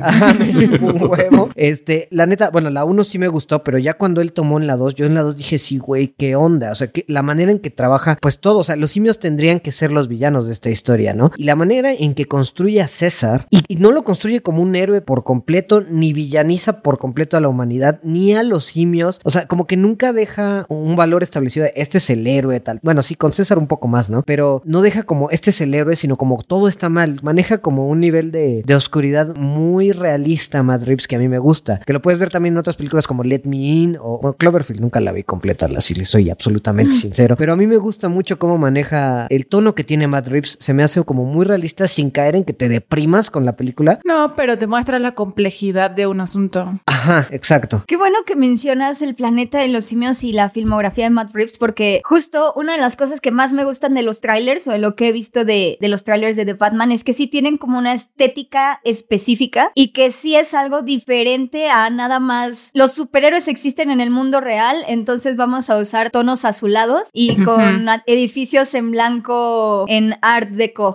Entonces aquí es, ya vemos como a una ciudad de Nueva York, que es una ciudad gótica sucia, fea, pero que sí se ve como sacada de un cómic y que es algo que sí logra justo en el planeta de los simios, que se siente real, pero se siente realista dentro de un mundo bien específico donde los simios tienen toda una jerarquía y toda una sociedad y son, ay no sé, a mí la verdad la visión de Matt Reeves me encanta Sí. porque es justo eso. Sí se siente realista, pero no sobre realista. Para hacer un mundo donde los simios piensan. Para, ándale, sí, Ajá. exacto. Ajá, o sea, sí se siente realista, pero de todas maneras se entiende el mundo en el que está. Justo es era lo que decíamos al principio de antes Tim Burton y Val Kilmer sí intentaban hacer un mundo diferente con sus Batman y ahora ya desde Nolan ya no, desde Nolan es los superhéroes existen y aquí es nuevamente regresar a eso, ¿no? De, ok, este es un cómic. Y es un tono un poquito más arriba que, por ejemplo, con Nolan, porque Nolan se siente realista en todos los sentidos. O sea, como si lo ves y dices, es una ciudad. Y de pronto, como lo que hace acá, o lo que se ha visto en los trailers, obviamente, es sí un nivel artístico distinto, porque los tonos rojos y naranjas que maneja en todos los momentos del tráiler y las luces que usa, a mí me encantan. O sea, si, se, si ponen como mucha atención a las peleas, fíjense cómo usa las luces, que de pronto las va prendiendo en momentos específicos y se ve increíble, o cómo echa la luz sobre un punto en particular en el que quiere que te concentres. Y eso ahí me, puse a investigar porque me pareció como muy, muy, muy, muy, muy bonito los trailers y cómo estaban filmados. Y estuve viendo que va a utilizar y tiene aquí un as bajo la manga que es un cinematógrafo que es Greg Fraser, que es quien es el director de fotografía de Dune, de The Mandalorian, de Rogue One. Entonces, o sea, trae esas tres películas bajo su manga y lo va a usar aquí. Y bueno, otra, otra de él que es Let Me In, lo va a usar aquí en The Batman. Entonces vamos a tener la visión de Matt Reeves, que ya me parece como muy aterrizada y muy realista, con la fotografía de Greg Fraser y con los protagonistas que tenemos como Robert Pattinson, como Andy Serkis, Paul Dano. Paul Dano, que Paul no Dano es muy bueno, Paul sí, sí, sí. Entonces, no sé, de verdad a mí esta película me hypea como no tienen idea. Let Me In, la verdad es que mejor vean la original porque es una película de vampiros muy muy buena, pero la con Chloe Grace Moretz se siente bastante fresca y sí veo, sí veo como mucho de, de lo que dices Nepal, de cómo se trajo visualmente cosas para The Batman, pero, pero sí puedo ver la mejoría, la verdad. O sea, Sí. la forma en la que está explotando las luces, incluso en el primer tráiler, el final, cuando da la explosión y nada más voltea la cámara Ah, para que sí. Batman caminando quede, quede hacia boca arriba. Es genial, a mí me pareció como, qué buena, qué buena. Es... Quedé así, ira.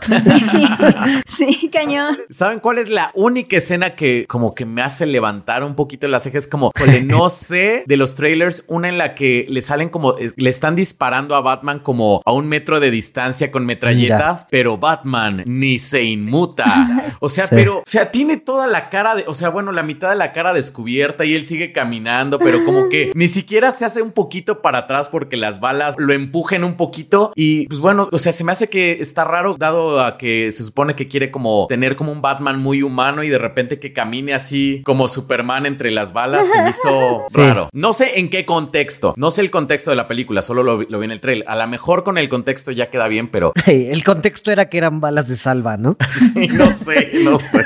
Pero eso se me hace raro. No sé qué contexto pudiera ser que esa escena la haga. O sea, porque sí entiendo, a mí también me causó conflicto. Porque literal están a un metro de distancia con una metralleta y es como, güey, tampoco. Sí, es como Pero pues no sé, tal vez a lo mejor esas son pocas escenas y lo veamos más con el tema de detective. Porque a mí la verdad, el, el que sea el acertijo ya, ya chole con el Joker, que, que piense en otra cosa. me emociona mucho el tema del acertijo y que lo estén basando tanto en el zodiaco. En el asesino del zodiaco. El asesino del zodiaco, perdón. Uno de los asesinos Ay, más... así como cáncer, Capricornio.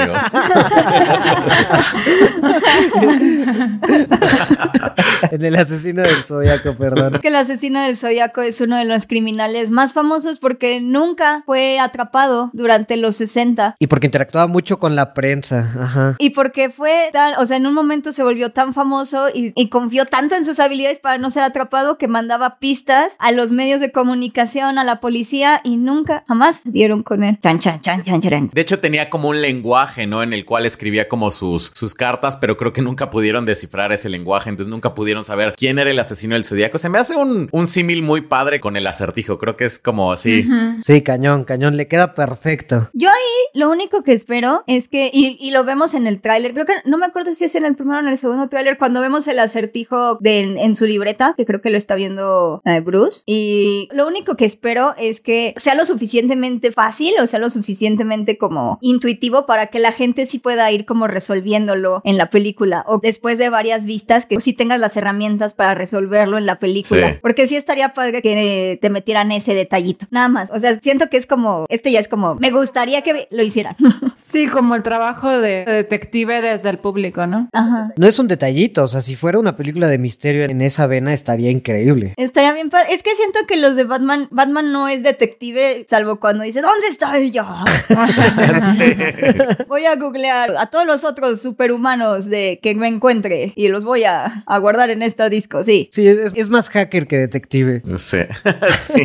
Sí, es algo que no hemos visto y eso también está padre. Creo que también por eso es que Matt Reeves dijo que se inspiró también en el cómic de Long Halloween. Yo creo que lo único que va a agarrar de ahí, o sea, no creo que vaya a agarrar nada más que el hecho como de tener como un misterio que Batman va resolviendo. Sí. Creo que ese es lo único que va a agarrar. Porque, por ejemplo, la otra parte muy importante de este cómic es como la relación de Batman con Harvey Dent, con Gordon, como ese, ese triángulo. Y ese ya lo agarró Nolan. Entonces, yo supongo que va a querer alejarse de ahí. Y además de Dark Knight, sí es como muy de Long Halloween. O sea, sí tendría Sí. como que diferencias. Pero también, o sea, por ejemplo, dice que se va a basar en Ego. Y Ego literal es eh, Batman en su baticueva discutiendo con sí mismo, con su alter ego. O sea, no creo. No está adaptada la película en Ego. sí, Solo sí. es una inspiración. Entonces, sí creo que ha soltado Y al rato, tómale un, un- un vampiro Un- gigante. Un vampiro ¿no? gigante ve, con aura verde discutiendo con Robert Pattinson. A mí no me molestaría No, ver eso. tampoco, pero no creo que sea donde va esta película. No, yo tampoco. Entonces yo creo que más bien sí está tomando inspiración, lo cual es bueno, para Sí. hacer una película de detectives muy introspectiva y subjetiva sobre cuál es el, el personaje de Bruce Wayne y Batman. Y eso es todo lo que puedes pedir de una película de Batman. Ay, sí. Que no nos decepcione. Aparte, Paul Dano es, es muy buen actor. Yo me acuerdo de él en la película de. Ay, esta que sale con Daniel Day-Lewis. Little Miss Sunshine. Ah, no. No, no, no, eh, de- Petróleo Sangriento. Ay, es cierto. Yo, yo lo ubicaba de Looper, no me acordaba de Petróleo Sangriento.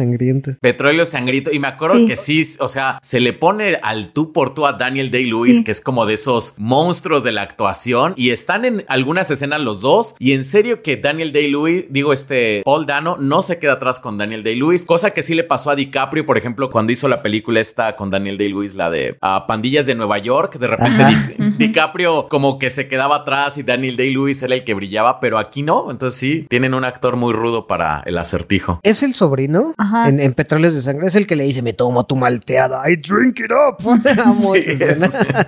Es que Paul Dano es buenísimo, o sea, porque hace de todo, de todo. Está en Petróleo Sangriento, en Little Miss Sunshine, que le hace de un niñito que quiere ser piloto y no puede porque es daltónico. Es Ajá, perfecto. Tiene una romcom que se llama Ruby, la chica de mis sueños, de un novelista que aparece de la nada, su chica perfecta, la chica que había estado escribiendo. Y en todas es buenísimo. Yo, la verdad, no, no dudo en nada de Paul Dano, en nada. Y me emocionan los rumores de Barry Keoghan. ¿Qué opinan de los rumores de Barry Keoghan? De que podría aparecer como algún villano. Por ahí han dicho que Joker, ¿no? Y el sombrerero loco son los dos villanos. Barry Keoghan es el que la hizo de Drew en Eternals, ¿verdad? Así es. Porque así que digas, puta, ¿cómo ubico y sigo a Barry Keoghan? no? Ah, claro, Barry Keoghan. Pues aunque no lo crean, tiene una fanbase bastante grande, porque sí ha sido como de los grandes temas y los grandes misterios de la película, porque dicen, dicen que por ahí podría aparecer. Algunas personas dicen que una escena post créditos, otras personas dicen que esta película es demasiado de altura o demasiado como de autor para tener esas cositas como Como para tener una escena post créditos. Ah, yo sí quiero escena postcréditos. Sí, cañón. pues a mí que sí me la den. Deme mi escena post crédito. Mira, yo espero que en esta, la verdad, o sea, sí, sí espero que no se metan como en. Y también vamos a meter a, a ir metiendo cositas del Joker para la franquicia. No, o sea, no quiero que vivan pos de una franquicia, quiero que sea una peli por sí sola. Que algo, algo que les traigo una curiosidad. El presupuesto fue de 100 millones. ¿Saben cuál fue el presupuesto de Linterna Verde? 200 millones. Sí. Es barata para hacer una película de muy superhéroes. barata. Muy barata, sí. Sí. O sea, Endgame, que fue como 300 millones. sí, como 300, 350 millones. Pues es que supongo que, más bien, si va a ser una película de misterio y de detectives, pues realmente el, el chiste está en el guion, ¿no? Sí. Entonces, si tenés un buen guion, no necesitas mucho más. Que luego eso amarra a los directores a hacer algo más, este, pues contenido. O sea, el Joker creo que fue como de 70 millones de presupuesto, ¿no? Una cosa así. Deadpool fueron 80, la Ujú. 1. Oigan, y por ejemplo, ¿qué opinan de Colin Farrell como el pingüino? Que también entiendo que todavía no es pingüino, ¿no? Que todavía es Ah, este. Oswald Cobblepot. Oswald Cobblepot.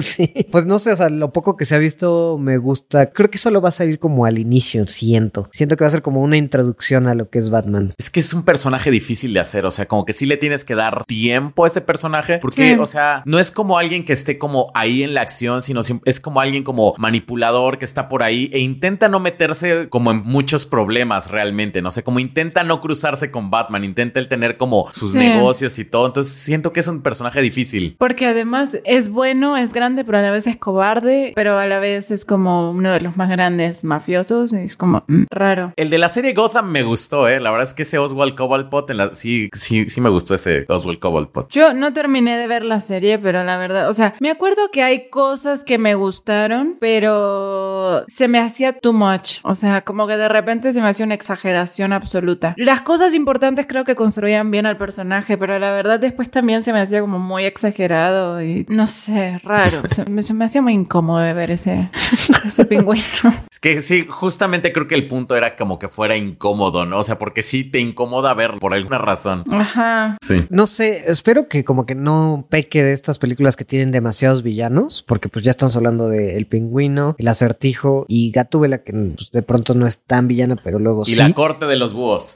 no creo que salga en esta película La Corte de los Búhos, ¿sí? Yo creo que sí va a salir la corte de los búhos. O sea, ya en esta. Sí, yo creo que sí. O sea, a lo mejor no así como en todo su esplendor, sino, o sea, como que hay alguien ahí en las sombras que están como manejando todo eso. Yo creo que sí va a salir la corte de los búhos. O va a ser referenciado, algo va a tener que ver la corte de los búhos, sí. Yo creo que eso, va, va a haber referencias y a lo mejor como de, no sé, en el medio de su misterio y de estar descubriendo cosas, va a descubrir algo que va a dar pie a la corte. Sí, a mí me parecería más por el lado de que aquí construyan a extender el mundo. Si es que quieren Exacto. hacer de esto una trilogía, que no sé si se ha pronunciado Matt Reeves o Pattinson, alguien al respecto de si sí buscan hacer esto a futuro. ¿Ustedes saben? Mm, no sé. No. Pero supongo que se van a esperar a que sea estrenada la Sí. película. ¿Qué es lo que suelen hacer? Ajá. Todavía tienen que ver qué tan bien le va en taquilla, que seguramente va a ser un éxito, pero esas minucias todavía falta. Si creen que llegue al millón, al billion dollar club, Pues quién sabe, de entrada no sé si va a ser eh, para mayores de 13 años, por lo cual le limitaría muchísimo el mercado. Mayores de 14 no creo que sea, digo de 18. Es PG-13, ¿no? Según yo sí es oficial que es PG-13. Pero sí hay varias películas este, PG-13 que han estado como por ahí, ¿eh? O sea, las de Nolan eran PG-13 y les fue muy bien en taquilla. Deadpool, no sé por qué era PG-13. Bueno, a lo mejor sí. Sí, a lo mejor tenía como que subirle al... Bueno, aquí en México era clasificación C, ¿no? No, Deadpool no era. Sí, no, no. Deadpool sí, sí fue R en Estados Unidos y C Sí. acá. Acá. Pero yo vi niños en la sala de cine. ¿eh? A lo, ¿No viste la versión? Porque luego sacaron una de Deadpool versión PG-13 que le cortaban un buen de chistes y violencia. Pues no creo.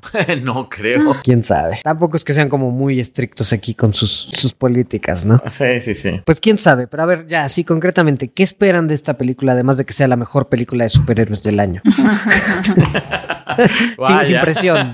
Sin presiones, ¿eh, Nepal? Pues yo sí espero que sea un nuevo inicio para Batman e incluso un nuevo inicio para DC. Espero que introduzca nuevos personajes, espero que introduzca como un nuevo futuro para nuevas historias. La verdad, yo sí estoy muy emocionada por todo lo que viene. Estoy emocionada por Batgirl, estoy emocionada por Blue Beetle, estoy muy emocionada por la secuela de Shazam. Estoy como, la verdad, después de ver a Doctor Fate y Hawkman, sí estoy como muy esperanzada de lo que puede traer DC para los superhéroes y espero que Batman solo sea como el inicio de algo bien, bien, bien nuevo. Yo, yo espero también, o sea, la verdad, espero ver algo diferente. O sea, espero ver algo que no hayamos visto de Batman, que sabemos que tiene y sabemos que existe. O sea, y quiero ver esta película de misterio. La verdad también, hace mucho no veo una película de misterio bien, así que... Y, y con Batman es mi sueño. Así que sí, eso quiero y quiero que Robert Pattinson se luzca y quiero que sean lo suficientemente como inteligentes como para ver, o sea, no engolosinarse y poder decir como, ok, no va a ser una trilogía, esto va a quedarse acá, esto funcionó hasta acá, y la historia llega hasta acá y que sea como redonda, como, no sé si autoconclusiva, Sí. pero contenida. O sea, no quiero que me entreguen un Dune, ¿sabes? O sea, de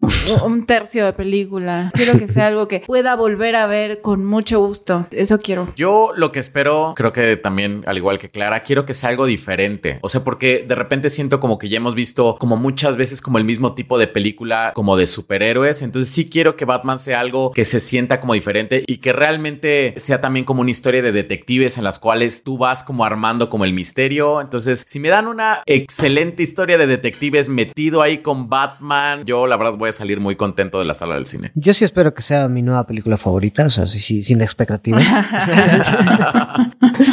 no, pero sí, sí espero. A mí sí me gustaría como un poquito más lo interno. O sea, sí, obviamente me encanta el misterio, pero sí me gustaría una exploración más de lo que es el personaje de Bruce Wayne eh, barra Batman y verlo justo en sus inicios y que se vea debatiendo de qué también está lo que hace y cómo se encamina para dejar de ser como un adolescente vengativo y visceral a alguien que de verdad represente un poquito de esperanza para Ciudad Gótica, eh, más allá del, del icono de héroe y de pintar tu logo en fuego en un puente, ¿no? Sino como realmente que se cimente como el héroe que es, pero de a poquito, ¿no? Ah, como lo que quiso hacer Man of Steel, pero bien, ¿no? De nuevo, no caeré en provocaciones.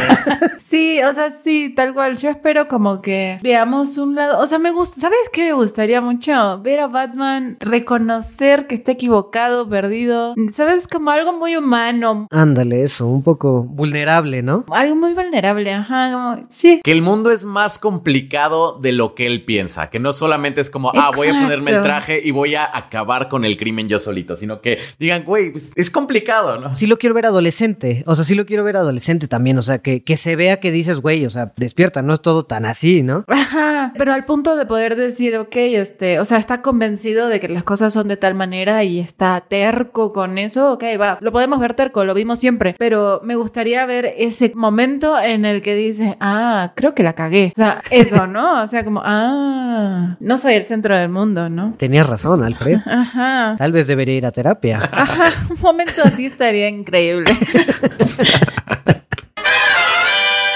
Pero bueno, esas fueron todas nuestras opiniones sobre todos los Batman, en toda la historia de Batman en el cine. Bati opiniones. Bueno, nuestras Bati opiniones, Bati opiniones, sobre todo los Bati Batmans en toda la Bati historia. Pero bueno, nada, déjenos en los comentarios ustedes qué piensan, cuál es su favorito, cuál es la historia que más les gusta y qué esperan de, de Batman. Porque la siguiente, o, o como, no, en español creo que solo le pusieron Batman, pero el Batman. El Batman. El Batman. ¿De qué esperan de el Batman? ¿Qué esperan de El Batman? Porque la siguiente semana vamos a retrasar el episodio unos días para que puedan escuchar nuestra reseña de la película. La vamos a ir a ver el día de estreno. A Cinemagic Xochimilco. A Cinemagic Xochimilco, donde recuerden por favor que dentro de poco van a poder ver nuestras cápsulas, nuestros spots, nuestros videos y tienen descuento, entonces aprovechen porque precio de miércoles. Así que nada, déjenos sus comentarios sobre Batman, qué piensan y qué esperan de Battinson. Así que nos vemos el próximo episodio, que también vamos a hablar de Peacemaker, que no hemos hemos podido hablar así bien de toda la serie y a ver qué más se nos cuela. Sí, a ver qué películas hay, pero bueno, el, el punto va a ser que vamos a seguir hablando de Pattinson porque es, es justo y necesario, se lo merece, se lo merece. Ni sabemos,